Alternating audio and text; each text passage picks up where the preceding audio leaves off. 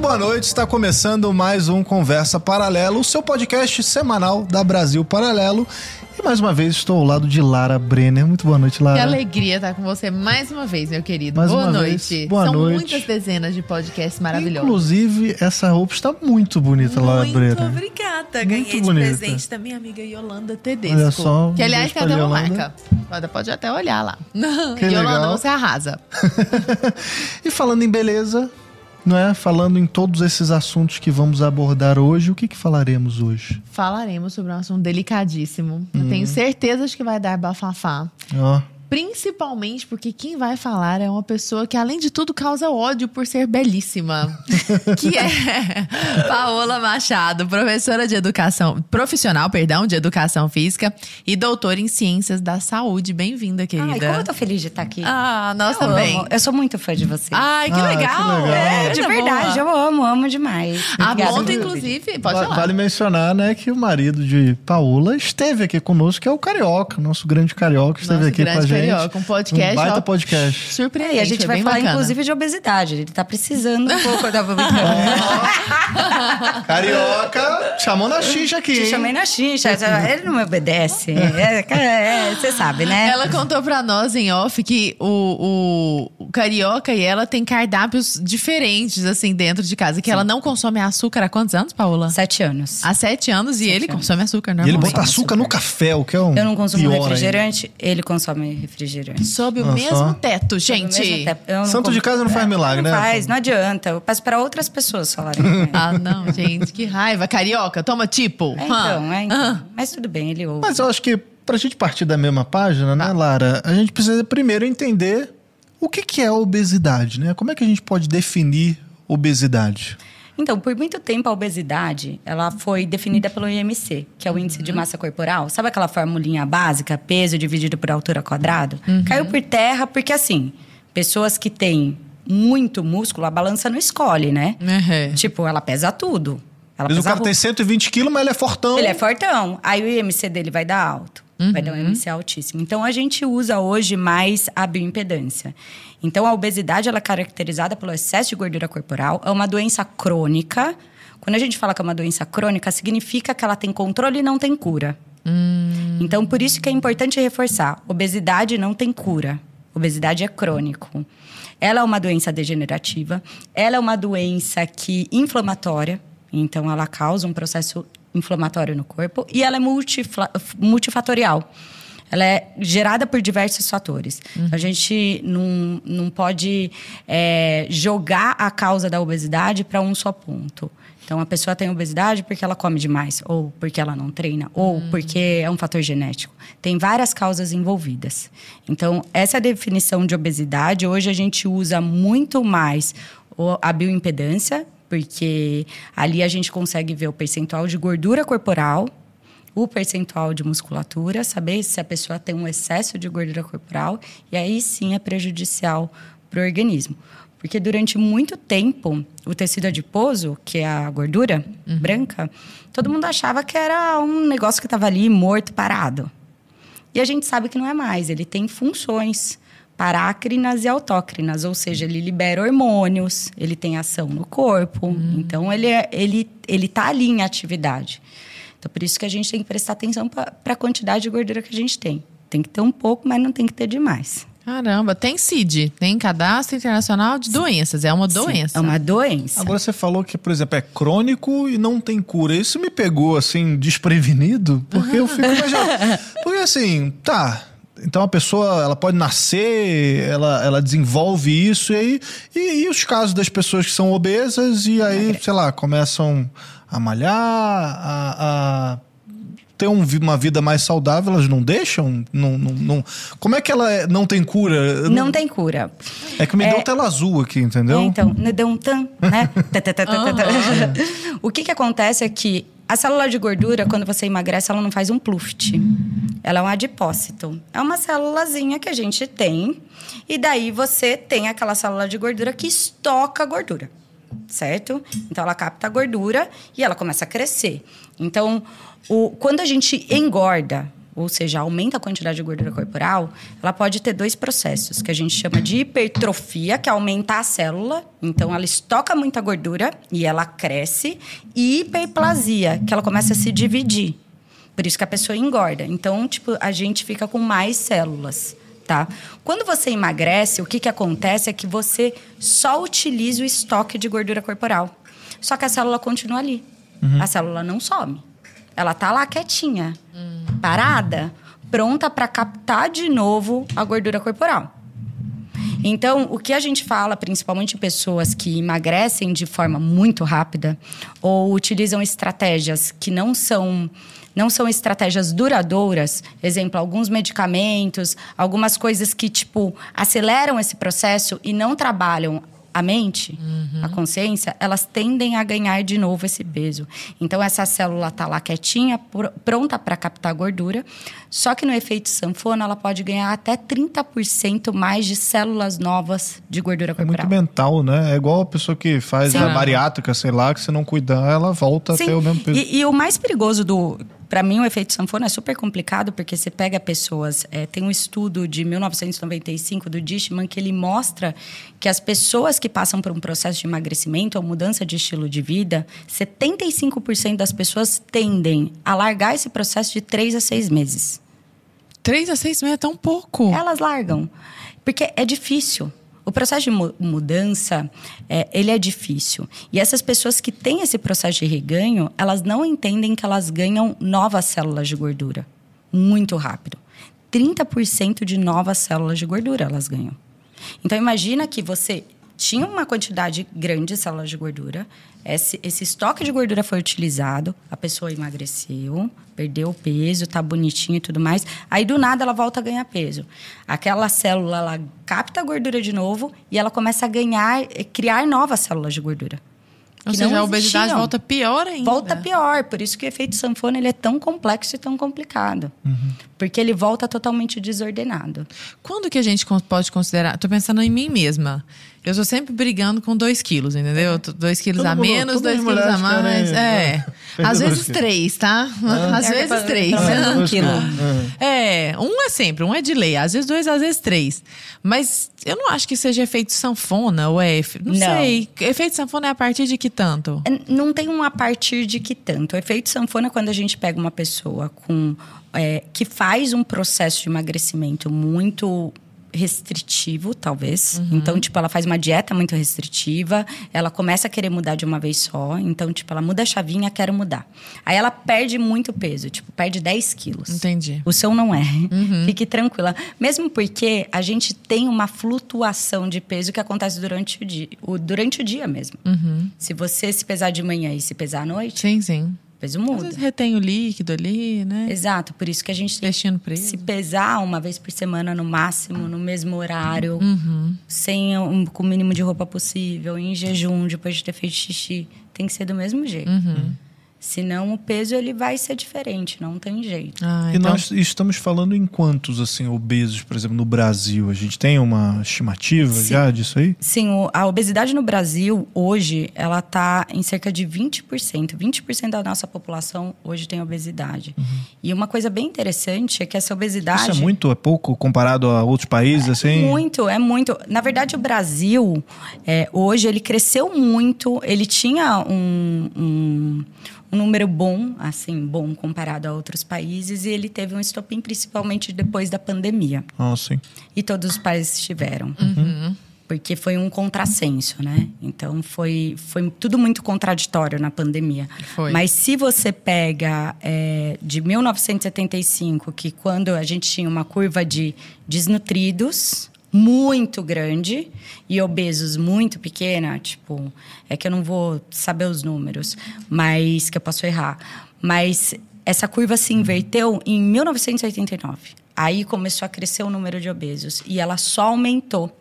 E em 1995, aí desembestou. Porque hoje a gente tem 4% de pessoas desnutridas e 20% de pessoas com obesidade é muito discrepante. Uhum. E hoje nós temos os obesos com desnutrição. Pois é, como é isso? Parece uma coisa tão contraditória, mas não é. Sim. O que, é um, um obeso com desnutrição? É uma pessoa que tem um excesso de gordura corporal, se alimenta, tem uma qualidade alimentar muito ruim. é, E ele tem, não tem a capacidade de absorver de forma efetiva os nutrientes essenciais. Então, ele tem uma quantidade de vitamina muito baixa, ele está todo desordenado quando a gente pega vitamina D, é, selênio, zinco, tá tudo, tudo errado, tudo fora. Então, isso a gente considera um obeso com desnutrição, mas a maioria tem, porque a qualidade alimentar costuma ser muito ruim. Então é falso isso de quando a gente vê, às vezes, uma, uma pessoa um pouco mais gorda, é, fulano é nutrido, hein? É, não é, não, às não vezes é. ele é desnutrido. A maioria é desnutrida. A maioria, a qualidade da alimentação é muito ruim, sabe? Então, a gente tem que prestar atenção, é, porque o que, que acontece é que as pessoas, elas só levam... Exemplo, eu tinha... Trabalhei com 3 mil pessoas com obesidade. Eu fiz estudo com obesidade e adolescentes com obesidade. O que, que acontece é que a maioria... Você pega um adolescente, por exemplo. O adolescente com obesidade, ele às vezes não quer emagrecer. E a mãe quer que ele emagreça. E a mãe vai lá e tira toda a comida daquela criança. E gera o sentimento de proibição. Aquilo é proibido e o proibido é muito legal. E aí mesmo que eles começam a fazer esse processo escondido. E a qualidade alimentar, ela costuma ser muito ruim. Eu tinha adolescentes com obesidade que escondiam pizza no armário. Ah, não, gente. Caramba. Mas dava pra nesse sentir nível. o cheiro, que loucura. Juro pra você. Olha Juro só. pra você que escondiam pizza no armário. Eu tive que o que eu falo é que a obesidade ela sempre vem atrelada a uma história, né? Então, por isso que é tão importante a entender o que, que aconteceu com aquela pessoa com obesidade. E não simplesmente aceitar aquele processo. Porque a obesidade, ela é uma doença. Então, você pegar o histórico daquela pessoa. Eu tive pessoas com obesidade que a mãe não dava atenção e o horário da alimentação era o horário que a mãe olhava no olho dela. E o horário da alimentação era o horário que a mãe conversava com ela. Ela associou a comida ao amor. Ah, Então, quando ela comia, ela tinha um sentimento de amor. Então, ela comia muito. Para ter aquela sensação de felicidade e amor. Entendi. Eu tinha, tinha adolescentes que tinham um caso de estupro dentro da família, familiar, e comia para ficar quieta. Então a gente precisa entender o que, que levou aquilo tudo. Então, se foi algum É trauma. muito individual, né? Tipo, Muito. Muito. Não dá pra gente padronizar, não dá pra cuidar da mesma forma, não dá pra generalizar, não tem como. Porque a gente tem até casos de reprogramação fetal. Então, pais obesos a gente sabe que pensando em fenótipo, pensando em todo toda a parte de epigenética, principalmente, que a mudança da expressão gênica sem alterar o DNA e passa isso geneticamente, 50%, 50% da influência na obesidade vem do pai e 50% da mãe. O que, que é reprogramação fetal? Só pra galera de casa também entender. Reprogramação fetal é quando, tipo, você vai ter um filho. Eu vou falar de forma bem, bem simples. O pai é obeso, a mãe é obesa. É, toda a expressão gênica daqueles pais, eles passam para o feto. Então, todo o ambiente, todo o meio, qualidade alimentar, tudo passa para o feto. Então, a possibilidade daquele feto se tornar uma criança obesa é muito maior. Uhum. Por isso que o meu corpo, minhas regras, para mim cai por água. Eu falo isso para mim vai por água abaixo. Porque se você tem um bebê já não é mais. Já não é mais. O bebê tem direito de escolher, tipo, meu, eu vou ser ou não, vou ter ou não obesidade. Aí a mãe vai lá, tem obesidade porque tá tudo bem para ela, e uma criança nasce com predisposição à obesidade. Então existe isso também. Tem a questão genética, claro, Tem, né? tem óbvio a questão genética envolvida. E tem a questão, porque isso é muito novo, essa parte da reprogramação fetal. Dos 50% do pai, 50% da mãe de influência. Que antes eles acreditavam, é, é, se eu não me engano, é Lamarck que falava que os caras muito fortes iam ter filhos muito fortes. E daí isso caiu por terra. Mas isso com a obesidade acontece. Que coisa. E as pessoas discutem. Porque quando você faz um texto desse, vem uma pessoa e fala: Mas meu filho não tem obesidade. Ele não tem hoje. Aham. Mas ele tem uma Mas predisposição muito maior. E só de É. falar essas coisas, você se tornou persona não grata? Ah, mas é claro, óbvio.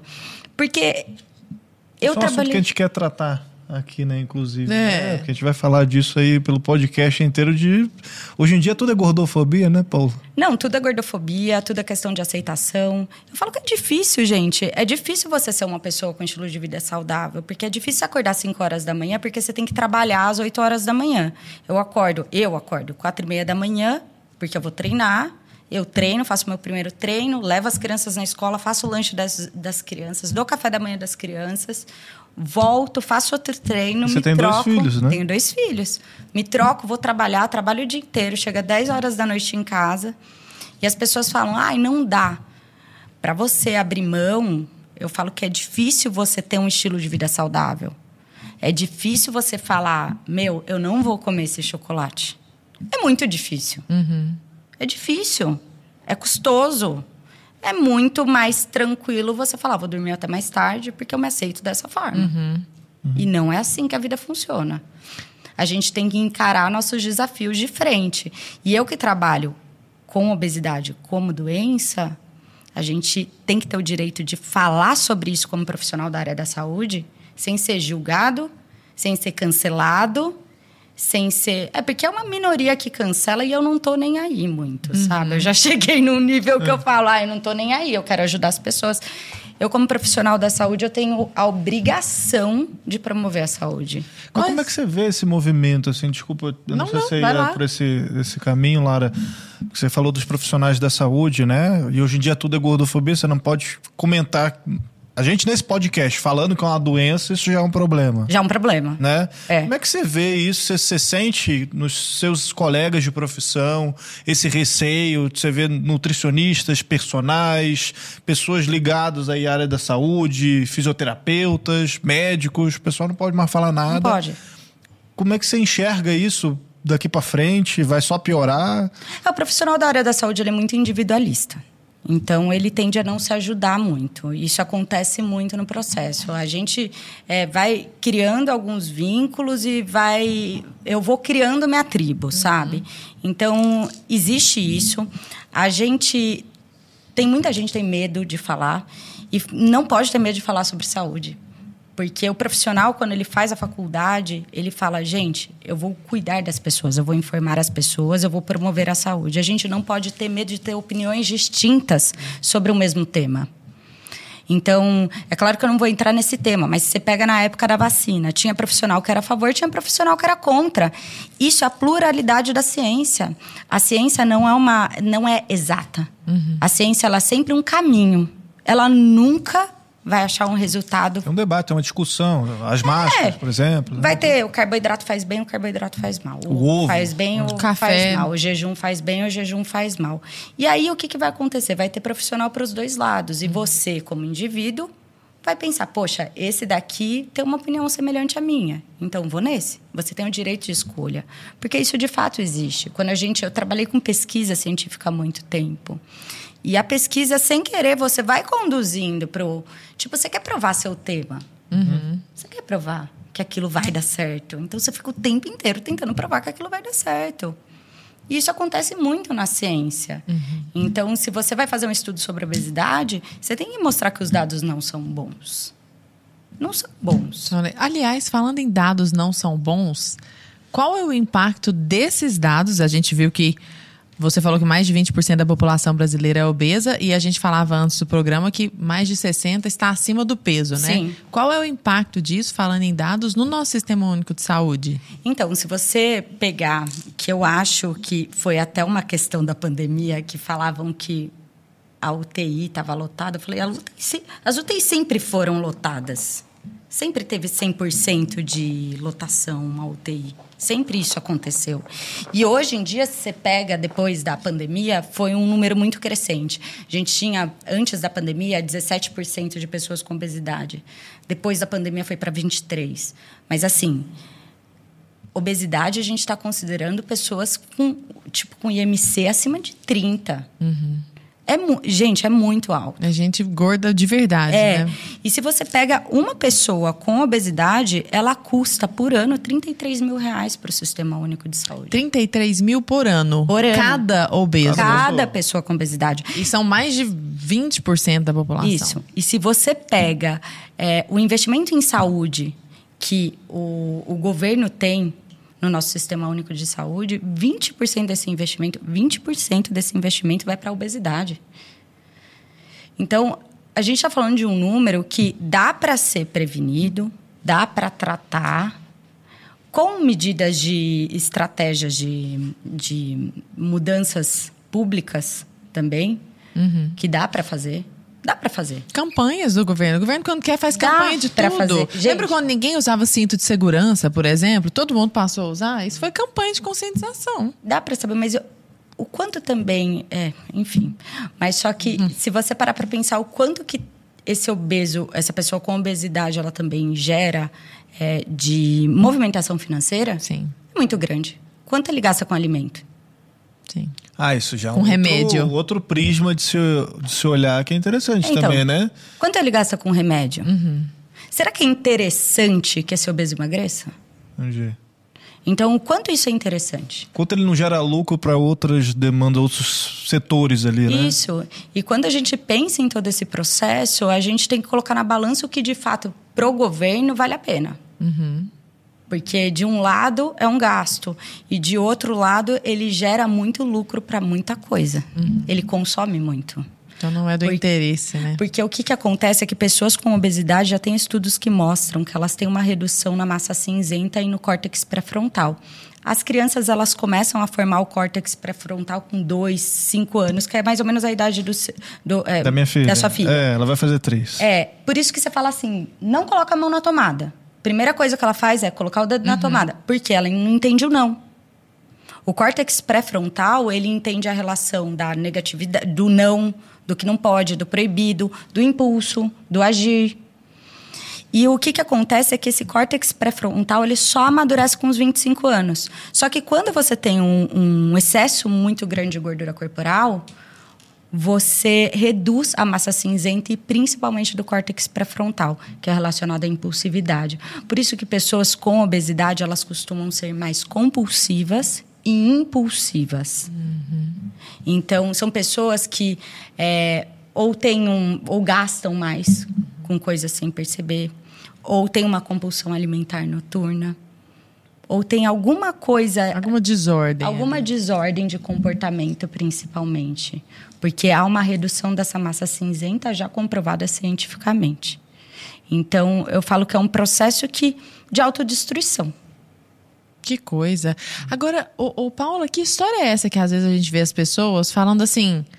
Ah, mas olha aqui meus exames, tá tudo certo. O pessoal fala que, que a obesidade é doença, mas meus exames estão bem. Isso é uma coisa que a gente Vê ouve muito. muito. Eu acho que é o principal, talvez, argumento dessa É. galera que, deve, que romantiza, né? A obesidade. A, a obesidade que exames fala- são esses que estão bem? Que, história é essa? sei. é, eles vão falar. Porque o que, que acontece? Você pode fazer seus exames hoje, tá tudo bem. A obesidade ela é uma doença muito silenciosa. Ela tá ali. Ela tá gerando um estado inflamatório o tempo inteiro no seu organismo. É o tempo inteiro. Tipo, se você fica estressado, dependendo da quantidade de, de- gordura corporal que você tem, a gente já sabe que sinaliza mais gordura abdominal por conta do cortisol. Então, tem vários fatores que vão influenciando esse processo. A obesidade, ela não é só exame de sangue. A obesidade, ela é silenciosa. Às vezes, seu colesterol pode não aparecer hoje. Às vezes, uma placa aterosclerótica não vai aparecer hoje. Um trombo não vai aparecer hoje. Não vai aparecer no exame. Então, o que eu falo é: o exame pode estar ok agora e amanhã. Você pode ter um treco do nada e você não sabe. Porque o estado inflamatório ele está ali. Você está liberando citocinas inflamatórias. É um processo inflamatório o tempo inteiro que está desregulando tudo. E às vezes está normal, dali a pouco não está mais. Por isso que a gente não vê muito obeso idoso. Uhum. É verdade. Eu tô tentando lembrar de algum obeso idoso que eu É muito difícil eu você conheço ver um- um pouquinho. É, poucos, um bem obeso, poucos. Um, um- um idoso com obesidade. Mórbida, assim, né? que É, diz, porque a pessoa com obesidade, ela costuma ter uma redução de musculatura. Ela, às vezes, não tem diferença no exame, mas ela tem problema de mobilidade. Ela tem problema social. É, cardíaco, Cardíaco. respiratório. É, um é uma pessoa coisa. que, às vezes, fala... Eu já ouvi pessoas influenciadoras na internet que têm obesidade falando assim... Ah, eu tava andando no, no, no aeroporto e só olhavam para mim. Falei, mas o quanto esse olhar é da pessoa ou é da sua cabeça? Porque, exemplo, eu não gosto do meu nariz. Eu não gosto. Todo mundo. Gente, não, loucura. mas todo Deve mundo. ser a reação É de todo mundo. Não, mas, assim? mas eu não gosto do meu nariz. Todo mundo que eu converso, eu acho que tá olhando pro meu nariz. Porque é um problema meu. É um Agora que problema você seu. falou, eu tô olhando. É só pra falar. Só pra constatar Mas, mas eu digo, é um problema meu. Uma pessoa com obesidade é a mesma coisa. Uhum. Ela fala que ela está se sentindo bem, mas só que ela tá falando que o outro tá olhando para ela, às vezes o outro não tá olhando para ela. Então tem até. é, eu falo que tem várias. Vários problemas atrelados e associados à obesidade, que não só um exame, que pode aparecer com o tempo também. Então, isso que tem que estar claro sempre. Mas a gente percebe, né, Paula, um, uma crescente desses influencers, né? Em redes sociais, né? Você percebe as próprias empresas, né? Toda essa, essa narrativa, essa agenda progressista que romantiza esse tipo de coisa, né? Então você tem essas pessoas cada vez mais obesas falando, não. é, tem até o lance do movimento body positive, né? Que é aquela coisa de ah, você se aceitar com o corpo que você tem, porque você é linda de qualquer jeito, e etc, e etc. E aí vem um monte de pessoas comentando nas fotos dessas principais influências, falando, ah, você tá linda e tal. E vira todo um movimento, né? Que eu acho que assim. Tudo bem você se aceitar com o seu corpo. Acho que, claro, você tem que olhar pra você e se sentir bem, mas desde que isso não prejudique a sua saúde, né? Sim. É que o Como é que é esse. É que o grande problema que eu, que eu falo é, é que eles misturam causa com saúde. Causa e saúde não se misturam. Causa. É. Causa e saúde não, não dá para misturar. A causa no sentido de bandeira ideológica. É, ele vai levantar a causa que é, eu preciso me aceitar. Só que o que, que acontece? Quantas pessoas você está influenciando a fazer isso também? Não tem problema você se aceitar. Eu sempre falo, foi o que você falou. Você pode se olhar no espelho e se achar uma pessoa bonita, e isso é muito bom para a gente, para a nossa estima, para tudo mais. Mas o quanto disso não é um egoísmo também com o seu corpo? Porque as pessoas não param para pensar o quanto você está feliz de fato com aquilo ou o quanto você quer levar todo mundo para a vala com você. Porque é muito mais fácil todo mundo ficar igual a mim. Que é difícil ser diferente. Então, o que eu falo é que quando se trata de obesidade, a gente tem que entender que o respeito ao próximo é direito e dever do cidadão. Todo mundo tem que ser respeitado. Independente se você gosta se você não gosta, você tem que respeitar. Certo? Isso é uma caixinha. Agora, a caixinha que obesidade é doença sempre vai ser. A gente não pode É porque é mudar. um no- fato objetivo, né? Eles queriam mudar a nomenclatura da obesidade. Pra quê? Pra virar Ai, o quê? eu- desordem, desordem alimentar, alguma coisa assim. Eu Ou falei, seja, gente, pressupondo que é uma desordem. Então, mas só que eu falo assim, gente, calma. Por que mudar? Mas é uma guerra linguística, né? É uma guerra já da- das próprias Com palavras, né? certeza. Eu falei, mudar a nomenclatura vai mudar o que está acontecendo? Não vai. Vai maquiar, talvez. É a mesma coisa da gente pegar e, ai, agora a, a quantidade de pessoas com obesidade está aumentando, então vamos aumentar a quantidade de. Sei lá, eu fui para um navio aqui que tinha, tipo, uma época tinham dois quartos para pessoas com obesidade, depois tinha um andar para pessoas com obesidade. Meu Deus. Eu falo, mas o quanto as pessoas também, elas, elas veem que tem o quarto e falam, ah, tem o quarto, eu não vou mais me cuidar. Então, a gente tem que pensar nisso como um problema de saúde pública. Aham. Não é, é- não é uma coisa que não dá para mudar. Dá para mudar. É questão de, de você pegar e mudar a sua chave. Isso que você está falando não é, é, quando essas próprias influências, né, essas próprias pessoas acabam olhando para a questão do mundo, porque pelo que você falou, tipo, é muito mais fácil, né? Claro, você aceitar da forma que você tá do que você querer mudar, porque exige sacrifício, né? E aí você vê é, é, essas mesmas pessoas, né, tipo, processando é, hospitais, processando companhias aéreas. Ah, porque, porque não, tem um banco. Não, não, não coube dentro de um assento, né? Só que, cara, você fica pensando, pô, é um hospital, né? Cara, você tem uma máquina, sei lá, numa tomografia, por exemplo, você tem um tamanho lá que foi feito para seres humanos ou para vários tipos de corpos. Se você não conseguiu entrar numa tomografia, numa você máquina tem que, fazer alguma coisa para mudar, humano, e você precisa ser levado, sei lá, para um aras para fazer um negócio num aparelho que é feito para cavalo, cara, como é que o problema vai estar com o hospital, não é? Uhum. Então... E não é uma coisa que é imutável. Isso que as pessoas têm que entender. É diferente é, de, todo, de vários outros problemas que a gente não consegue solucionar. Então, é uma coisa que dá para solucionar. É a questão da pessoa querer, uhum. estar disposta. Eu vi que é, é, tem um mundo antes da pandemia, tem a pandemia, o marco, uhum. e depois da pandemia. Antes da pandemia, a gente tinha muito uma motivação que era uma motivação mais extrínseca, que era uma motivação pelo meio. Então, as pessoas elas queriam estar bem por conta de outras pessoas. Então, eu quero estar com um corpão porque a outra pessoa ali do trabalho também está. Então as pessoas viviam muito mais pelo outro. Depois da pandemia, as pessoas começaram a se preocupar de fato pela, com a saúde. Uhum. Então tornou-se uma motivação mais intrínseca, que é uma motivação pela saúde, uma motivação sua. Então isso mudou de fato. Só que o grau de estresse que a gente está, o grau de ansiedade, o grau de pessoas, é, o, os problemas psiquiátricos associados até o pós-pandemia são tão grandes e agravaram muito, muito esses problemas, porque as pessoas acabam consumindo alimentos com qualidade muito inferior, ficando em casa deprimidas e também liberando muito o hormônio do estresse, que auxilia nesse processo de estoque de gordura corporal. Uhum. Então, a gente tem um processo pré e pós-pandemia, as pessoas sim estão se preocupando mais com a saúde, o número sim aumentou e eu esperava que esse número aumentasse. Eu falei durante toda a pandemia que o número vai aumentar. aumentar. Eu juro para vocês, se vocês pegarem todos os meus textos, eu falava: esse número vai aumentar. Ninguém sabe o tiro do, no pé que tá dando. Porque a obesidade ela é uma pandemia.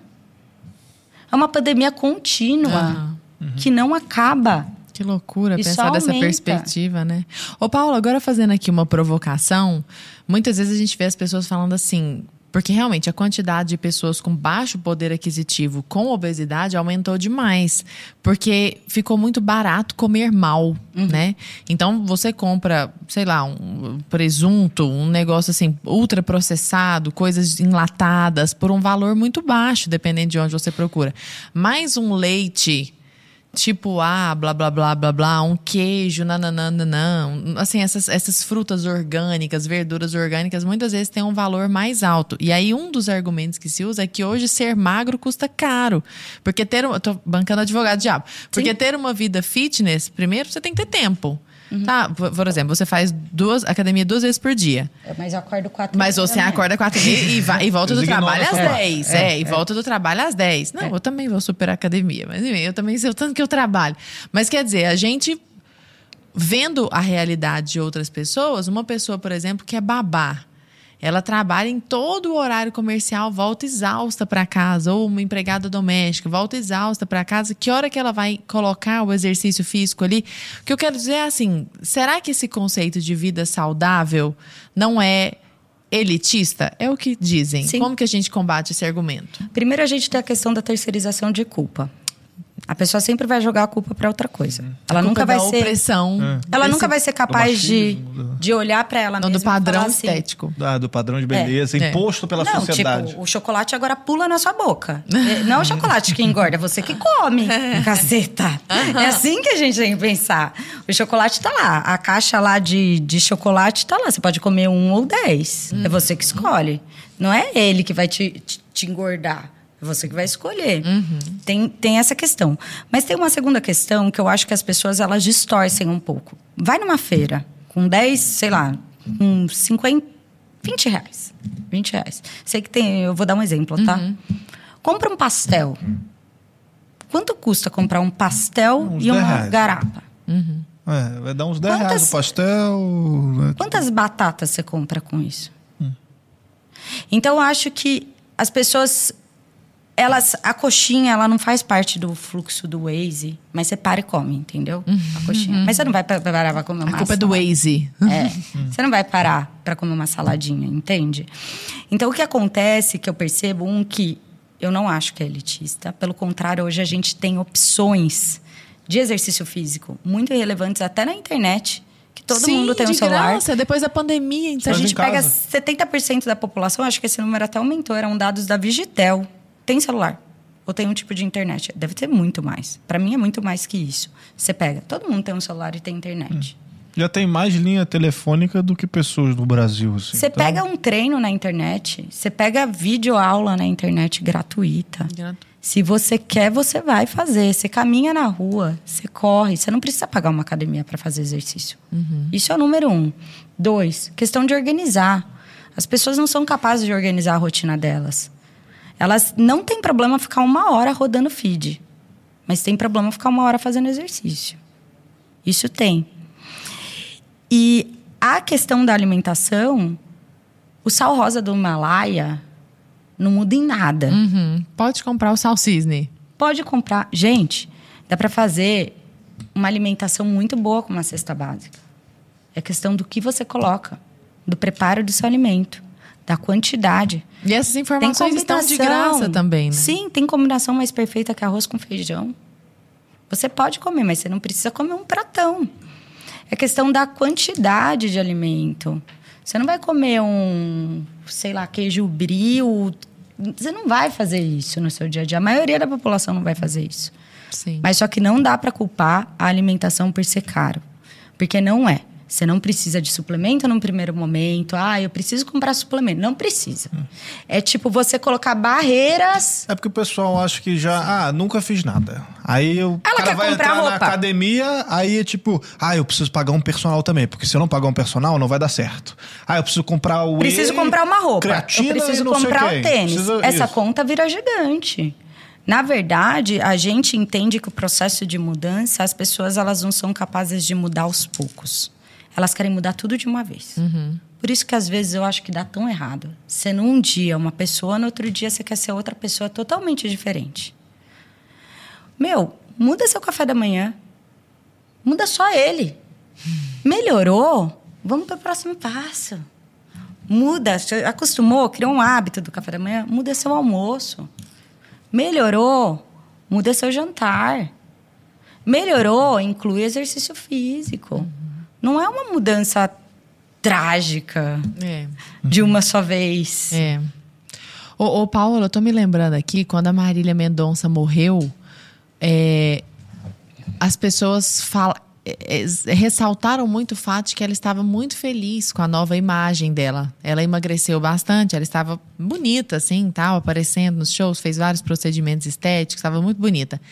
E, várias, e então isso foi citado. Olha, como ela estava, que pena ela ter morrido nessa fase, porque ela estava numa fase muito feliz da vida dela, ela tinha acabado de emagrecer, estava feliz com a própria figura, ela não era feliz com a própria figura quando ela era gorda. E aí houve um, um- Eu lembro de ver isso assim, eu nem estava procurando isso, eu não fiquei procurando notícias a respeito. Mas eu vi várias pessoas batendo, nocauteando esse tipo de comentário, falando assim: que absurdo vocês darem relevo para esse tipo de informação, o fato de que ela estava feliz com o próprio emagrecimento.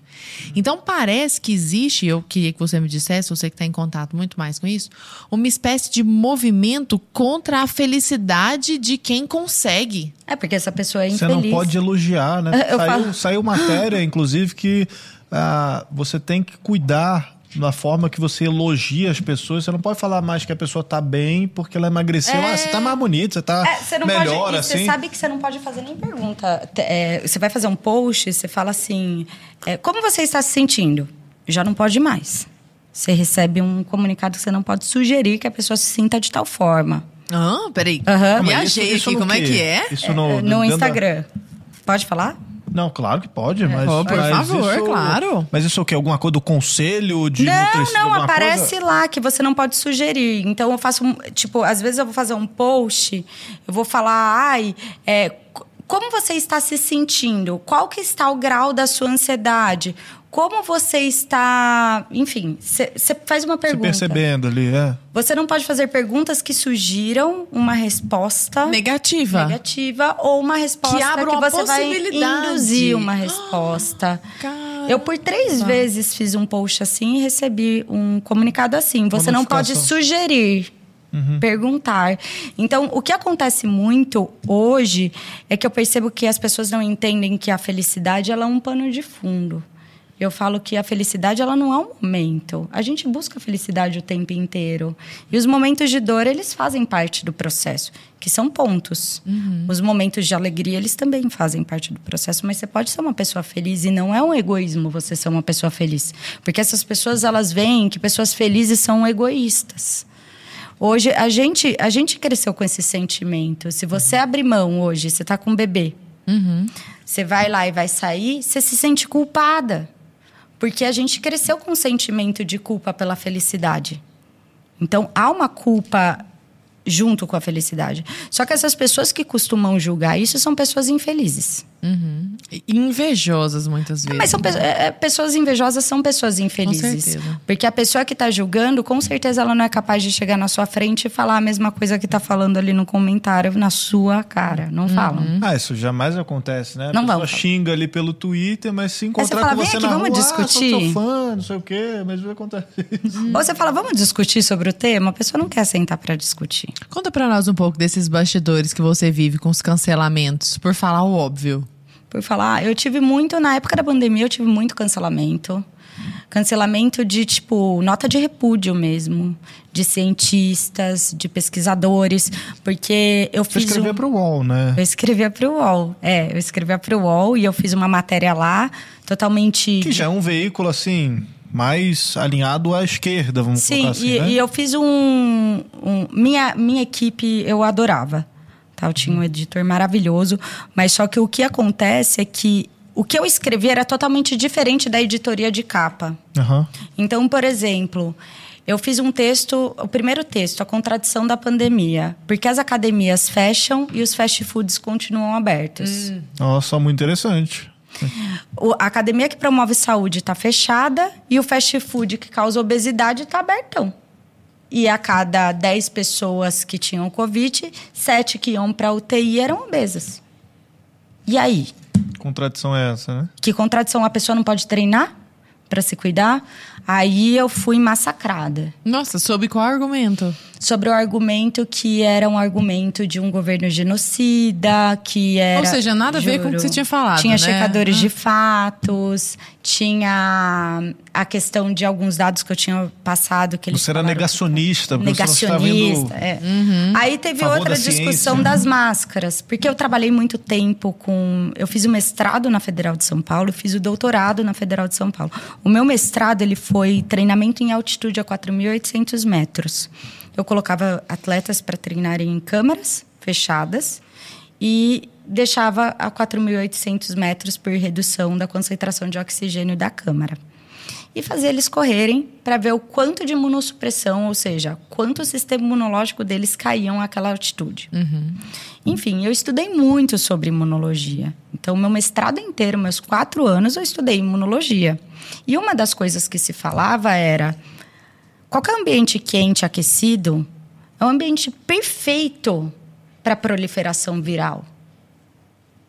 E o que, que as pessoas faziam? Colocavam a máscara, suavam que nem o cão, o ambiente suado, que- quente e úmido, e falando que aquilo estava protegendo. E para mim era super contraditório. Aí eu olhava uma pessoa com obesidade, que tinha vários problemas de hiperventilação, problema de pressão arterial, vários problemas relacionados, tentavam puxar o ar, não conseguiam. E você falava, cara, isso é saudável? Por que está acontecendo isso? E eu fiz uma matéria sobre isso, mostrando os dados Eu não de podia hipóxia. questionar nada na época Não, também. mas eles aí, tipo, era bombardeada. Falar sobre a própria obesidade, eu recebia, tipo, um- eh, sempre tinha alguma questão de gordofobia. Então, você falar que a obesidade é doença hoje. Você tomou ligam- processo, Paulo? Ah, graças a Deus, não. Caramba, falar Agora que a eu posso tomar, né? eu não citei nenhum nome. Agora eu posso. Que loucura falar que a obesidade é doença. É, é gordofobia, mas obesidade é doença. mas tem, mas tem pode. número, meu Deus Ah, do mas você céu. não pode dar nome às coisas hoje em dia. Você não pode. Hoje não tem nem homem, mulher, não pode. pode falar nada. Que isso, mas isso é uma loucura. É uma É, é loucura. uma- é- é- é viver assim, tem o âmbito da realidade, aí existe um segundo andar, que é o andar da linguagem. E o andar da linguagem é, não reflete o andar da realidade. É, mas só que hoje em dia a gente não pode falar sobre esses temas. Eu não ligo de falar, eu continuo falando, porque a minha função como profissional da área da saúde, eu acho que todo profissional deveria ter essa posição. E se todo profissional tivesse esse posicionamento de, de fato, meu, não existe isso, porque eles vão criando narrativas que vão te deixando num, num caminho muito fechado. Daqui a pouco o tiro vai no próprio pé. Mas isso foi é de agora, né, Paula? É. A gente não via isso há, há Mas sei até uma as década atrás. faculdades. Ou quando você começou, por exemplo, você não tinha essa preocupação. Não, imagina. Na minha época, até, tipo, os livros falavam da obesidade associada à, pregui- à preguiça. Hoje já não pode mais falar sobre isso. Tipo, falavam que os obesos, eles eram obesos porque eram preguiçosos. Livros antigos, tá? Livros de fisiologia, livros importantes falavam sobre isso, citavam isso. E a gente tirou isso, porque de fato não é. A gente sabe que é uma causa multifatorial, a gente sabe que envolve a doença, a gente sabe que é difícil o processo de mudança. Então tem que ter um cuidado com muito respeito. Mas a gente está falando de um percentual muito mínimo que não está disposto a mudar. E quer te puxar junto para aquilo. Sim. Porque a maioria das pessoas com obesidade, graças a Deus, elas aceitam o processo de mudança. Mas elas confessam que não estão felizes, né? Elas estão dispostas a mudar de alguma forma. Elas só não sabem, às vezes, como encontram esse meio, caminho. né? É, a gente vê, por exemplo, o próprio Sérgio Sacani, né? Uhum. É, o famoso gordão foguetes. Agora, Uhum. talvez não tão gordão assim, porque ele tá diminuindo num projeto lá, né? Junto do Cariani, do Balestrin e tal. E, cara, emagreceu 30 quilos. Ele Emagrece. Tá lá, tava com cento e tantos quilos, 130, sei lá. E, cara, só eh, indo pra academia, pá, e a, e a internet, cara, empolvorosa, veio abaixo todo mundo, porque eles conseguiram juntar a galera maromba, rato de academia, com os nerdola da astrofísica, geofísica, não sei o quê. E aí, cara, é só tipo o Sérgio puxando ferro lá Não, e mas todo é- mundo mas é apoia ele. maravilhoso. E a galera, inclusive, falando, cara, ó, eu não malhava e eu só comecei a malhar porque eu vi o Sergião malhando lá. Eu falei, cara, se ele conseguiu, se ele tá lá todo dia, né, comendo eh, mais regrado e malhando, por que, que eu não vou conseguir? Porra, olha o tamanho do cara, o que, que ele tá Qual fazendo? é, qual que é a dificuldade? Eu acho que a dificuldade ela está muito em cima da sua disciplina, da sua motivação, porque é difícil você achar uma motivação para mudar. Tipo, as pessoas não pensam qual que é a minha motivação, o porquê eu quero mudar. Porque o processo de mudança ele não é um processo de mudança pontual, principalmente para uma pessoa que tem obesidade, é para a vida toda. Então, o quanto eu estou disposto a mudar a vida toda? Por isso que eu acho que essas metas que as pessoas colocam, que são metas que fogem da realidade. Então, por exemplo, eu vou treinar, a pessoa quer começar a treinar, quer começar a treinar sete vezes por semana, não vai conseguir manter. Sendo que três vezes por semana é bom. É um bom número. É melhor três do que nada. Então, mas se ela treina três, você concorda se ela bate uma meta de três? E aí, numa outra semana, ela treina cinco, ela vai estar feliz? Mas, se ela pensa no sete e treinar três, ela vai ficar triste. Sim. Sendo que é um número bom. Entendi. Então, as pessoas, elas trabalham muito o inverso do pensamento. Elas querem bater tudo no teto. E pedra pro teto Mas só é um jogo chão. mental isso aí É. também, né? É um jogo mental o tempo todo. É você contra você mesmo, né? Sim, e eu falo que estabeleça metas pequenas. Pequenas. Tipo, você não vai correr uma prova de 10 quilômetros de um dia para o outro. Você vai pensar, putz, hoje eu vou chegar até aquele poste. Amanhã eu vou chegar até aquele outro. É. Se você pensar assim, você vai chegar muito mais rápido onde você quer. Nossa, particularmente, toda vez que a meta é de longo prazo, até de médio prazo, eu tenho um pouco de dificuldade. Mas quando eu penso assim, só hoje. Hoje eu vou à Fazer academia. tal coisa. Ah. Aí amanhã, amanhã eu falo, hoje, não, amanhã eu vejo. Hoje eu vou. Entendeu? É é uma negociação com o dia, assim, ela é diária. Aí eu fico feliz porque eu fui hoje. Se as pessoas começarem a pensar que o organismo ele funciona por dia, É, não é entre exato. dias e não por semana, o organismo não entende semana. Pode treinar final de semana, não tem problema. Você pode treinar um dia da semana e dois final, eh, de final de semana. As pessoas excluem final de semana. Nem pensam na possibilidade, né? As pessoas não entendem que ah, elas falam, ah, é só uma festa. Ah, é só o final de semana, é só não sei o que lá. Todas essas vezes que elas abrem mão de um processo, tipo, ah, hoje eu vou comer só hoje. Só hoje. São 33% do ano. Você tem 33% do seu ano comprometido. Em festa e final de semana. E feriado. 33% da sua dieta comprometida em um ano. Um terço do seu ano você avacalhando. Não vai dar certo. Não vai dar certo. Aham. Então as pessoas elas têm que entender que o dia funciona como dia. Que foi isso que você falou. O seu saldo calórico é igual ao saldo bancário. Você gasta, você consome, você, você guarda, é tudo num dia só. Hum. Nossa, por falar em saldo calórico, meu Deus. Um quilo, me corrija se eu estiver falando besteira, são 7 mil calorias, não são? Sim. Paola, comer 7 mil calorias é muito fácil. Num dia você come 7 mil calorias tranquila, eu acho, comendo porcariada, besteira. Mas perder 7 mil calorias, gente, é muito difícil. Eu tava vendo um. um- Tô sentindo que isso foi muito específico, Lara. Tá tudo bem? Nossa senhora, é porque eu tô pensando, é, esse é um drama pelo qual eu passo. Graças a Deus, eu tenho a força mental ali de não deixar passar dos dois quilinhos, dos três quilinhos. Mas assim, tô sempre brigando com esses quilinhos, sabe? Mas você sabe o que, que acontece? É, o, o que, que acontece é que se você para pra pensar em caloria, um, esquece. Não vai dar certo. Não vai dar certo. Vamos mudar essa chave agora. Me ensina. Mindset. Como que é Novo pensar? mindset. Pensa em qualidade alimentar. Ah, eu tá. falo que se você pega um bombom, às vezes, e, sei lá, eu vou dar outro exemplo. Você pega um pão de queijo, um misto quente. Um pão de queijo equivale a um misto quente, a dois Uhum. mistos quentes, um e meio, dependendo do tamanho do pão. Cara, o que te sacia mais? E eu misto comi o que quente. hoje vindo pra cá, Arthur Morrison? Adivinha? Aí você come Misto ou um pão de queijo? Pãozinho de queijo. Um pão de queijo. E você deve estar Era. com fome. Ih, Por isso tá tudo errado. Tudo, tudo errado. Por isso eu, eu fiz o podcast errado Já era. hoje. Amanhã é misto Você quente, deve estar hein, morrendo Certo, de né? fome. Amanhã é misto quente. Não- Amanhã, comer a- misto. amanhã é misto quente. E, e as pessoas, elas tendem a pensar dessa forma, sabe? Então, a caloria é uma medida muito subjetiva. Que, às vezes, a gente tem que entender que diz muito mais a respeito da qualidade do que você está consumindo, da qualidade daquele alimento. Porque o poder da alimentação é o que, que você está nutrindo o seu corpo. É isso. O que tá entrando no seu corpo, né? É, o que que Você tá colhe os entrando? bons frutos. Será que, tipo, isso que eu tô comendo vai me fazer bem? É. Então, é esse o pensamento. É claro que não é entrar em noia. Você pode abrir mão de várias coisas, mas você entender esse processo, tipo, entender que você tem que comer com qualidade, entender que você tem que respeitar a quantidade, tipo, não vai comer um monte, tem que respeitar a mastigação, que falam, ai, lá vem a chata falar de mastigação. mas é que o cérebro, ele demora 20 minutos para entender que você tá saciado. Então, você mastigando devagar, consequentemente, você vai ter um É, eu poder não de tinha essa informação. O segredo é almoçar com os amigos. Porque 20 você almoça e conversa. Ele demora, o cérebro ele recebe a informação depois da saciedade. Precisamos não recebe na mais hora. vezes juntos. Aham, por favor. Por estamos isso que tem chance. até um, um livro muito legal sobre o paradoxo francês. Porque os franceses, é que agora não mais, mas porque os franceses eles são tão magros, consumindo vinho, comendo queijo e comendo pão. Tem a questão do resveratrol, de um monte de coisa, da combinação perfeita, das gorduras, da gordura boa tal e tudo mais. Mas tem também a questão do fracionamento. Eles nunca deixam dar um pico muito grande glicêmico.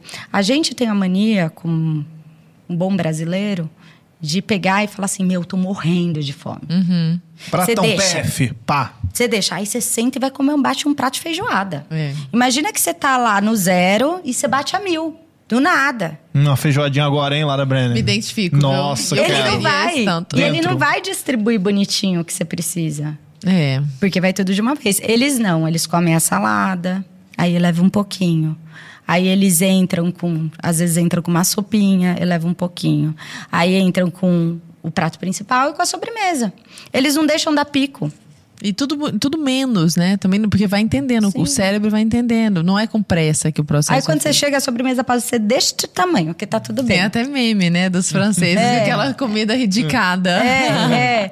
Mas só que faz muito sentido. Vi a prestação, o negócio. É. Agora, Paola, tem uma coisa que sempre me, me surpreendeu, que é quando eu, eu tenho uma, alguma amiga, alguma coisa assim, que sempre foi sedentária, mas que aparentemente é pouco volumosa. Então é aquela pessoa falsa magra, a famosa falsa magra. Aí ela decide começar uma vida um pouco mais saudável, faz os exames e descobre que é obesa. tá com uma, uma- um tanto de gordura enorme no corpo. É, existe isso mesmo? Uma pessoa que aparentemente é macérrima, mas que na verdade é gorda. Existe, eu fiz uma pesquisa com 30 modelos. Elas tinham o IMC, Altíssimo. não, o IMC, Índice de Massa Corporal de Anorexia, tipo abaixo. Ah. O percentual de gordura corporal delas era de obesidade grau 1. Olha isso. Caramba. Arthur, você pode ser obeso. Tem Porque- que fazer seu, seu, seu exame. O que que aco- Tem gente- Você é um falso magro. Mas são poucas pessoas que acontecem isso, porque são pessoas que, tipo, ou comem pouco, que eu falo, eu falo que é a teoria da baleia. Gente, a gente nem pode começar a falar dessas coisas, teoria da baleia e do urso. Eu falo que a baleia, a baleia, Ah, ela come o muito animal, pouco. não pode mais. Ela come pouco, come plâncton. Come, é, come plâncton, os peixinhos. Ela come muito pouco. E ela hiberna quanto tempo? Eu acho que seis meses. Eu posso estar falando errado que eu não sou bióloga. Mas ela hiberna um tempo. Uhum. Ela fica sem comer. Ela tem muita gordura subcutânea. Porque é o que vai dar energia para ela. Então, o que ela tem muito? Gordura. Então, as pessoas elas têm a impressão que comer pouco significa emagrecer. E não. O organismo, ele não entende o que está acontecendo. Ele acha que você está na selva É por perdido. isso que eu como muito, tá vendo? E você fala assim, Obrigada. cara, eu tô na selva perdido, não sei o que vai acontecer, eu preciso estocar. estocar energia. Sim. Ele começa a estocar, e é isso que vai acontecer. Então, as pessoas que comem pouco, elas costumam ter. E tem essas pessoas que, por conta de somatotipo, que existem vários biotipos que a gente, que, que existem, que tem um estoque maior de gordura corporal e ele é bem distribuído. Então ele tem uma distribuição boa. Tem que entender se essa gordura ela é subcutânea, que é pele, gordura e músculo, ou ela é visceral, que é a gordura preocupante, que é às vezes aquela barriga de cervejeiro. De chope, exato. Você vai pegar, você não consegue pegar Ela é a gordura. dura. Ela é dura, porque a gordura tá toda atrás. É pele, músculo e gordura. A gordura fica atrás. Essa gordura é perigosa. Nossa, essa gordura é aquela. E o cara ainda vai jogar um futebol no fim de semana. Vai jogar um futebol, aí tem um treco e não sabe por que tem. E ainda joga o futebol tomando cerveja e comendo churrasco. Gente, isso é tão brasileiro. E como que a gente E combate tá errado. isso? tu- E tá errado. Qual o problema, né? E como que a gente combate? Existem são combates diferentes quando são esses dois tipos de gordura ou tudo igual? Não, não são combates diferentes, mas só que ele prejudica de forma diferente o organismo. tipo, tratamento é sempre bom você reduzir seu, sua quantidade de gordura corporal e ficar dentro da normalidade, tá tudo bem. Você não precisa ficar baixo, ficar musculoso. Ficar dentro da normalidade. Só que a gordura visceral é uma gordura que pode gerar problema cardiovascular, é, problemas de diabetes, vários problemas que são relacionados à obesidade. E Então, pra ela- pessoa. Tô pensando numa pessoa que come muito. Um fica com a barriga dura com gordura visceral e o outro fica com a barriga molenga com a gordura mais, mais superficial. É, Elas comeram de formas diferentes ou isso tem a ver com a genética? Genética. Ou é multifatorial também? é multifatorial. Na verdade, tem a questão multifatorial, tem a questão do somatotipo, que é a forma com que aquele corpo ele organiza. Porque tem, tem pessoas que elas têm uma facilidade de hipertrofiar, de ganhar massa magra. Tem pessoas que não. A mesma coisa acontece com a gordura. A gordura ela pode ser alojada em diferentes de diferentes jeitos e formas em diferentes locais. E isso não tem um padrão. Só a gente sabe do padrão. Você sabe Sim. do seu padrão. Oh. Eu falo que onde a gente ganha com mais facilidade é onde mais demora para perder. Com certeza. Porque costuma ser nosso reservatório natural de energia do corpo. Costuma ser abdominal, o maior reservatório que a gente tem de energia do corpo é abdominal. Porque ali tem sinalização de cortisol, principalmente, que é o hormônio da luta ou fuga, do estresse. Então ali fica. Então ele capta para energia para qualquer situação de emergência. Então nervoso, estresse, ele não entende se está perdido na selva correndo de um ladrão ou simplesmente nervoso do trabalho. Ele não vai entender, ele não vai saber diferenciar isso. Ele vai liberar o cortisol do mesmo jeito. Só que a forma que estoca só a gente sabe. Então, se você ganha mais gordura, tem uma possibilidade maior de aumentar a gordura no braço, por exemplo, que tem gente que tem aquela, aquele aumento de gordura no braço, vai ser onde você vai mais demorar para perder, naturalmente. Sempre acontece isso. E quais são os efeitos é, que você. Eu sei que você tem um estudo bastante aprofundado a respeito disso, mas os efeitos psicológicos de uma pessoa que fica mu- muito gorda.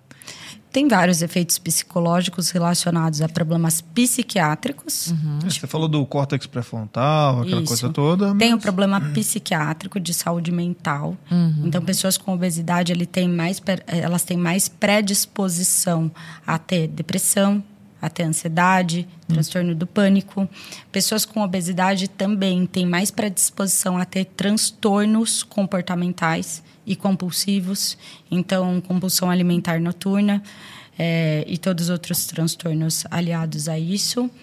E também doenças neurodegenerativas, é, pensando em, é, em cérebro, uhum. em parte neurológica. Então tem todas essas questões. A obesidade, ela foi o que eu falei no começo, ela atrapalha o corpo por um todo.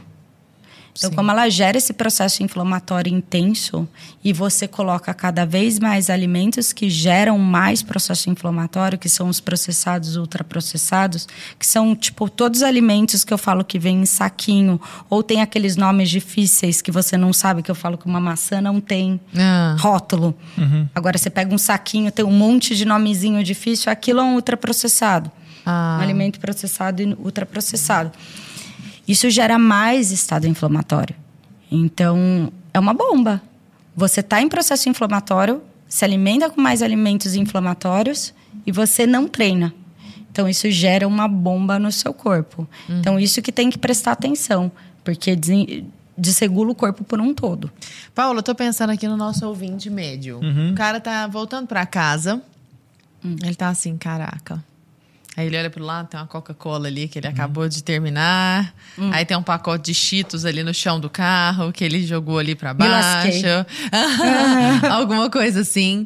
É, o que que esse cara, sem, sem complicação, sem, sem, sem que ele tenha que fazer uma bioimpedância... Ele deve estar tá pensando, preciso acordar amanhã quatro e meia da manhã. É. Entendeu? Não. Pra ir pra uma não. academia, porque não. senão... O que que, ele, que que ele pode começar a fazer hoje que é descomplicado mas que já vai dar um efeito. Primeiro passo. É, passo um, passo zero. Eu falo que o passo zero, zero, é organizar a rotina. Eu falo, senta seu domingo, senta e fala o que você vai fazer. A gente, a gente tem uma consciência inconscientemente, na verdade. Inconscientemente a gente segue um escopo, um briefing. Você segue. Então, se você organiza seu outro dia, coloca tudo num calendário com um lembrete de o que você vai fazer, você não vai fugir daquele escopo. Uhum. Não deixar a alimentação para a última hora. Então, quando você for organizar nesse escopo, nesse seu roteiro, organize o que você vai comer. Não deixa para decidir no dia, com fome. Sim. Porque você vai decidir, você vai fa fazer a pior das decisões. Para vocês terem uma noção, a gente são 36 mil decisões que a gente tem num dia de escolha. Sim e não. Vou para lá ou para cá, uhum. faço isso ou aquilo. 36 mil decisões no dia. Se você não organizar essas decisões, que são mais complicadas e mais complexas, e principalmente pensando em alimentação que faz parte de um dia inteiro, uhum. você, come, você almoça pensando no jantar. É, todo mundo faz isso. Toma café da manhã pensando que eu vou almoçar. Uhum. Eu super faço isso. Meu marido fica me criticando aqui. Já tô pensando Viu, chegar amor? Em... Todo mundo faz isso, de acordo com Paola Machado. Pior que eu já tô pensando aqui, chegar em casa, pedir uma pizza. Ah, pedir uma pizza, fazer exercício.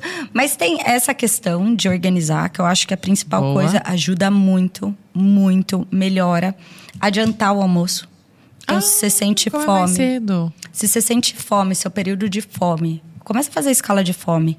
Eu vou comendo morrendo, eu vou comer morrendo de fome? Então não é horário para você comer. Uhum, não é pra comer morrendo de fome. Adianta uma hora. Adianta meia hora. Tenta adiantar. E se não der para adiantar, faz um lanchinho faz estratégico. Um lanchinho. Não vá comer morrendo de fome. Você vai fazer a escolha errada.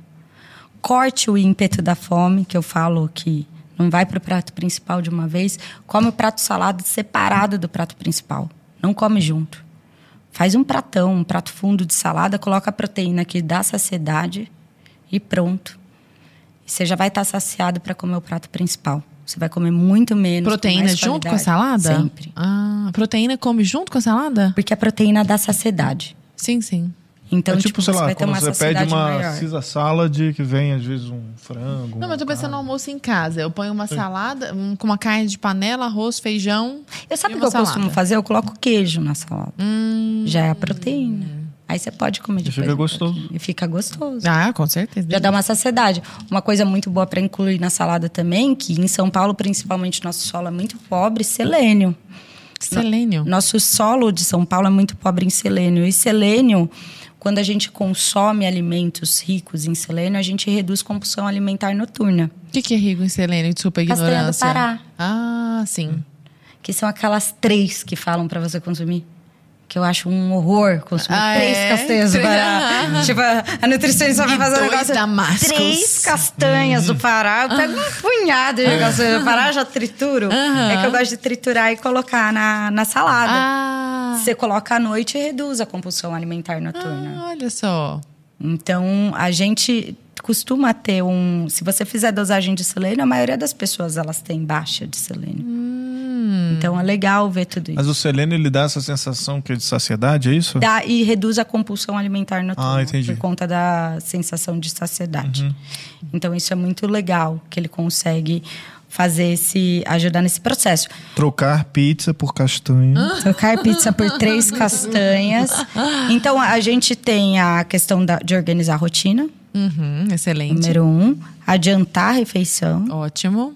Que são, coisas, simples, Cara, é. eu não tô falando nada que Não, gaste. não, não, não, não, Não não. falei nada que gaste dinheiro. É. E a- a- colocar a salada antes do prato principal. Outra coisa muito legal é você olhar o que você come de bom. Não olhar o que você come de ruim. Olha o que você come de bom. E intensifica o que você come de bom. Então, exemplo, se você toma um bom café da manhã, meu, separa. Hum, Eu como um bom iogurte porque as pessoas elas têm mania de chegar e falar assim. Então, a pessoa vai começar a contar a história dela. Aham, alimentar. Ah, então, eu como pão. Eu sei que não pode comer pão. Mas, tipo, a pessoa, ela, ela tem um monte de erros no dia dela, só que o problema é o pão. A culpa é do pão. Sendo que ela não olha o dia todo. Então, ter esse olhar macro, ele é muito difícil. Porque a gente sabe o que a gente tem que fazer e a gente não faz. Todo mundo sabe. Você sabe, você sabe, mas as pessoas não colocam em prática. Por quê? Não E já justifica, né? Que tipo, ah, eu faço isso, mas Sabotagem. eu tô fazendo coisa boa também, entendeu? Tipo, ela já... É, mas quer colocar a culpa no coitado do pão. Que não tem nada a ver com a história. Porque ela ficou sentada o dia inteiro. E aí ela comeu um monte de biscoito durante o dia. Mas o pão. Mas o pão é isso. É, o pão pode ficar, Paola? Pode. Pode. Qualquer pão? Ou como é que Eu é? não tenho problemas com pão. Tem pessoas que têm problemas com pão. É. Ah, Tipo, é. tem a questão do glúten tal e tudo mais. Eu acho que pessoas celíacas tal e tudo Uhum. mais, né? Enfim. Se tirar, Qual que é o lance do glúten? Apro- Aproveitando que você entrou nessa seara aí, que todo mundo fala, ah, que tem glúten e sem glúten, o que que é melhor, eu não sei o que. então, é, eu Gente, acho que na assim. boa, eu não sei nem o que, que é glúten. Então, mas você sabe o que, que acontece? Eu perguntei só por uma questão de. Entendeu? Porque eu Protocolo. também não faço a mínima ideia. Então, O que é glúten? e- mas você Glúten, sabe, sem glúten. Mas você sabe o que é acontece? Tem uma, tem uma menina até que escreve, que é colunista, nossa colunista, e ela é, ela, ela parou de consumir, ela teve um câncer, aí ela parou de consumir é, o glúten e tudo mais, e todos os alimentos com trigo. E o que, que eu percebo é que hoje tá numa leva do glúten, da lactose, e tem mais coisas: glúten, lactose e carboidrato. Uhum. E as pessoas tiram isso da vida. É claro que tem pessoas que são intolerantes, tem pessoas que têm alergia, tem pessoas que são celíacas, tem várias, tem Deve várias ser tão questões. pouca gente que tem isso Não, tem tudo. até bastante gente Tem? que tem, mas isso são testes que você faz e você descobre se você tem. É claro que se você começar a fazer um monte de teste, você vai descobrir um monte de coisa. Eu acho que o, o negócio é que antigamente ninguém fazia teste, então Meu ninguém pai, tinha meu nada. pai fala, meu pai é médico, ele fala, antigamente o exame era colesterol, é, hemograma, agora é um monte de coisinha, alguma coisa vai estar dizendo lá, senão, meu Deus do Tá céu. vendo aí, ó? Só tem obesidade quem faz exame. Exatamente. O segredo é não fazer exame. Então, e, e o que eu percebo é que as pessoas estão tirando tudo. Então, tipo, você tira tudo e você você pode gerar um processo de intolerância. Tudo Inclusive no bebê, no caso que eu tô com um bebê pequenininha, às vezes as pessoas fazem dieta muito restritiva quando estão alimentando por causa das cólicas do bebê e aí tiram tudo, tiram É, então, você sabe as- uma coisa que costuma dar bastante cólica em bebê? Ah. Dependendo do tipo de treinamento que você faz e da sua produção de íons de- de hidrogênio, que é o que falam que é o ácido lático, pode passar na corrente sanguínea, passa para o leite e você dá para o bebê e o bebê tem refluxo e cólica. Então, às vezes, o tipo de treinamento também Não é pode nem o que você dar- tá comendo ali nesse Tem o exame. tipo de alimentação, tipo, que que influencia nesse processo uhum. do bebê. Mas só que tem a questão também do tipo de treinamento e do que você faz carga de estresse. Uhum. Você não percebe? Você está estressado, o bebê está estressado. Nitidamente. Tá eu durmo mal, ela dorme mal, dorme mal. Então, é nítido isso. É, é, nítido. E tem, e tem até a questão como nasceu de cesárea ou parto normal. Normal. Normal. Uhum. Então, e tem até a questão da microbiota envolvida nesse processo. Porque existe, existem estudos que mostram que o bebê, ele desenvolve a microbiota dele, as bactérias, de acordo com o tipo de nascimento. Olha só. Então, se ele nasce é, por cesárea, ele desenvolve a microbiota hospitalar, com as bactérias hospitalares, que são mais complicadas. E daí podem ter quadro de rinite crônica, todo esse processo. E aí, você dá, se amamenta, pode aliviar. Agora, parto normal, a microbiota é mais saudável do bebê. Então, nasce um bebê com uma microbiota melhor, e dependendo se a mãe tem um tipo de que chamou ligosacarídeo focolizado, é um tipo uhum. de, de nutriente que sai com o bebê, sai com a amamentação, ajuda muito mais no processo, que algumas mães têm, outras não têm.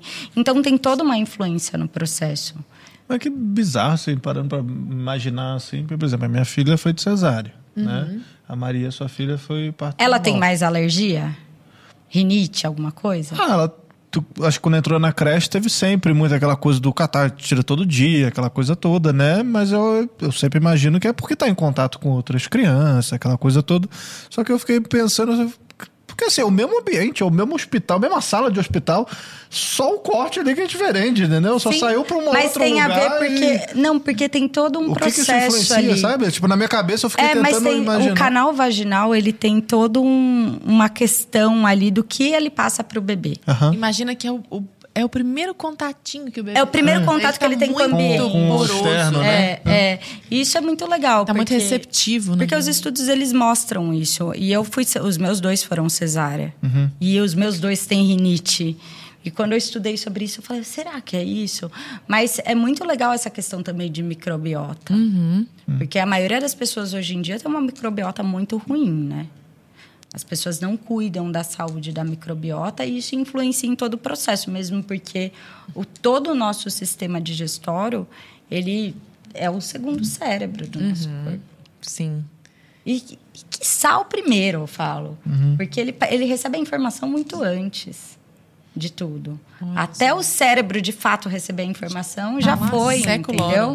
Já eu, passou. Ô Lara, eu não sei se você vai direcionar a conversa para um, um caminho, mas eu queria dar uns passos vai atrás para poder. Assim, é só uma questão que me veio à mente aqui agora, porque hoje em dia, né, você tem o lance que dessa galera mais, sei lá, feminista e tal, que culpa os padrões de beleza atuais, né? Então, tipo, você tem um certo determinado padrão e aí as pessoas que não estão naquele determinado padrão, então isso é culpa do, sei lá, da sociedade por eu ser de um padrão não que não seja o vigente, né? E antigamente, por exemplo, você tinha padrões de beleza na Idade Média, né? Período renascentista, aqueles períodos todos antigos, onde você é, ser mais gordinho, mais corpulento era o padrão vigente de beleza ali, porque você tinha um ambiente com peste negra, peste bubônica, aquela coisa toda. As pessoas passavam fome, então se você tinha. Era sinônimo um de bonança. Corpo, né? É, mais corpulento e tal. É porque, cara, você come bem, você é mais abastado, né? E, e aí a gente descobriu, né, que a obesidade de fato é uma doença e tal, e isso mudou. Só que hoje em dia a gente já tá vendo, por exemplo, a última é, Miss Universo, né, que teve, você teve uma Miss que era é, é, plus size. Sim. Né? Por exemplo, você está vendo campanhas com plus size também. Como é que você enxerga esse movimento assim pendular? Ele está voltando então a ser o que, que era? Eles estão é uma questão mais de agenda? Como é que você enxerga isso? O que, que você tem observado? Eu aí? acho que é questão de talvez é, tem a beleza da pessoa, que tipo, isso eu falo que tem a questão da estima, da beleza, da inclusão, de incluir outros padrões tudo mais. Mas eu volto nesse ponto, que para mim a obesidade é doença. E não dá pra gente normalizar de tal forma uhum. que as pessoas falem, nossa, então, que é aquele caso, é, por exemplo, tem poucas pessoas que concorrem a um prêmio desse que são plus size. Então, agora a possibilidade de pessoas quererem engordar para participarem do prêmio pode acontecer. Porque é mais tranquilo você engordar. Você falou, você ganha 2 quilos com uma facilidade Não, tremenda. ímpar. Então a gente tem que tomar esses cuidados, porque na minha cabeça é muito claro o perigo, tanto a gente trazendo os dados do SUS, do Sistema Único de Saúde, quanto a gente trazendo os dados da reprogramação fetal com relação à nossa humanidade e o que está por vir. Porque isso vai mudando todos os padrões, pensando em gerações. Tanto que as gerações estão cada vez com mais obesidade. E tem muito a ver com a genética. E eu acho que cria também um, um conflito. Porque hoje tem muita coisa, muitas outras coisas também nesse Miss. Tem, tem muitas outras questões que É. envolvem. É. Eles estão trazendo homens, várias. né. Então, para mim, é muito Uhum. mais. Diz muito mais sobre causa. Diz muito mais sobre causa do que sobre aceitação e sobre beleza.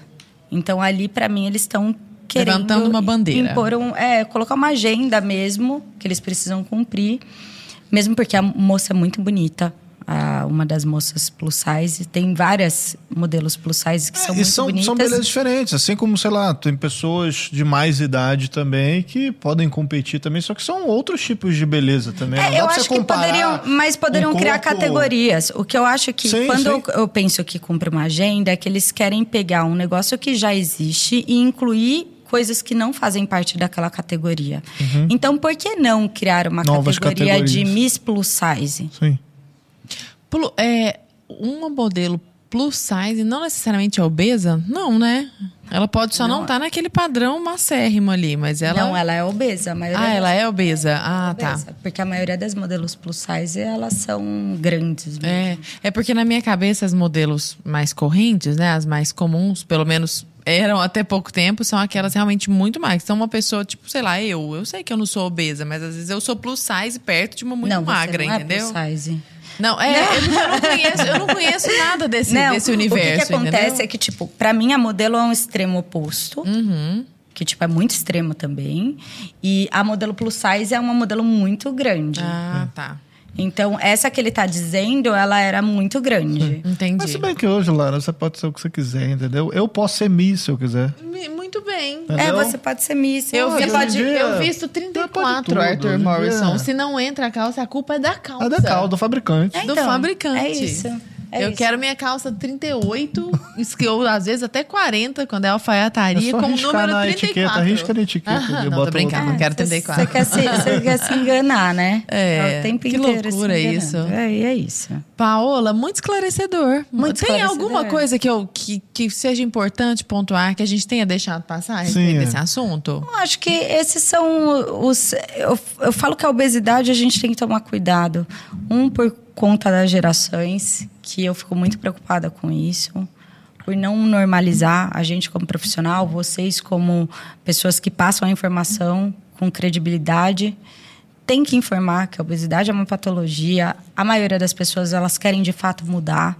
Então a grande maioria quer mudar. É uma minoria que faz um barulho absurdo e que está levando a galera para outro caminho.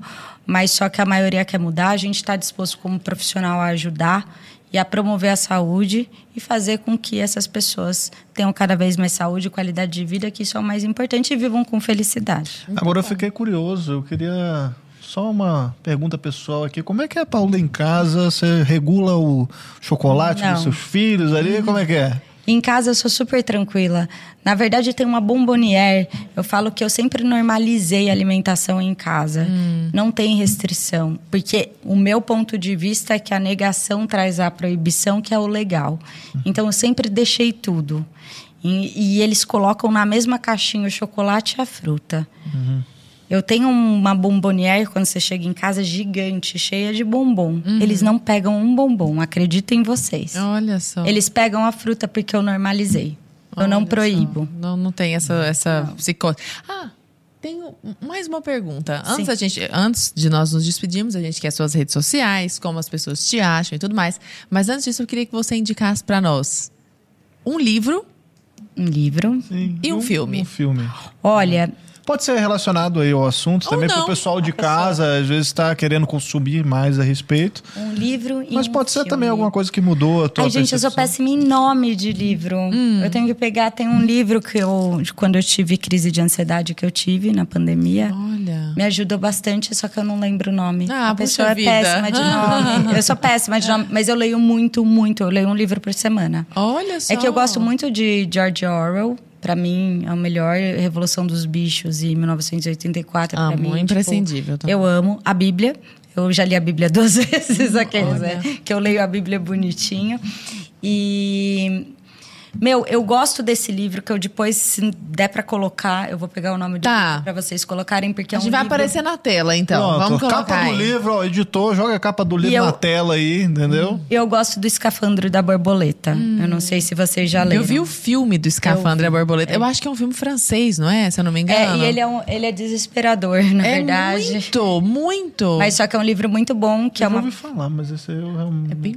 É, é uma história ve- verídica de um cara que sofre, tem um AVC, e daí ele para de falar, ele só ouve. Ele não vê, não nada. Nossa. Ele só ouve. E ele começa a ouvir tudo e ele consegue escrever o livro com a boca, com um lápis. Depois de um tempo, fazendo com a fono, com a boca não, né? Desculpa, eu falei errado, que eu vi outro filme com a boca, é com o piscar dos olhos. É, o piscar dos Um- olhos. Uma fonoaudióloga foi lá e viu que ele piscava o olho para tentar se comunicar com ela. E aí ele começou a piscar o olho. Quando ele escreveu a, u- a última frase, ele faleceu depois de. Tipo, ele faleceu logo na sequência. assim. Caramba, que loucura. É um livro muito. É muito legal de você entender. Você fala assim: caraca, como a gente às vezes se prende. E eu li na época da pandemia. E eu me senti exatamente aquilo presa. E eu falava, cara, o sentimento de prisão desse cara deve ter sido tão forte. Tão forte, absurdamente forte. Eu gosto muito desse livro.